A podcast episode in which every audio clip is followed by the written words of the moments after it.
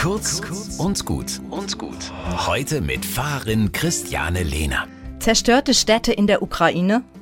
Alles NATO-Propaganda, sagt die junge Russin. Und ich denke, die sind ja alle gebrainwashed. Oder sind wir im Westen Propagandaopfer? Was ist die Wahrheit? Wie erkenne ich die? Im Filmklassiker Matrix wird der Hauptdarsteller vor die Wahl gestellt. Willst du die blaue Pille, dann bleibst du in deiner heile Weltblase und glaubst, was dir vorgespielt wird. Entscheidest du dich für die rote Pille, wirst du mit der Realität konfrontiert und die ist schwer auszuhalten. Wer wissen will, was wahr ist, darf sich mit der Oberfläche von Erzählungen nicht zufrieden geben, sondern muss Fragen stellen, skeptisch sein, selber denken.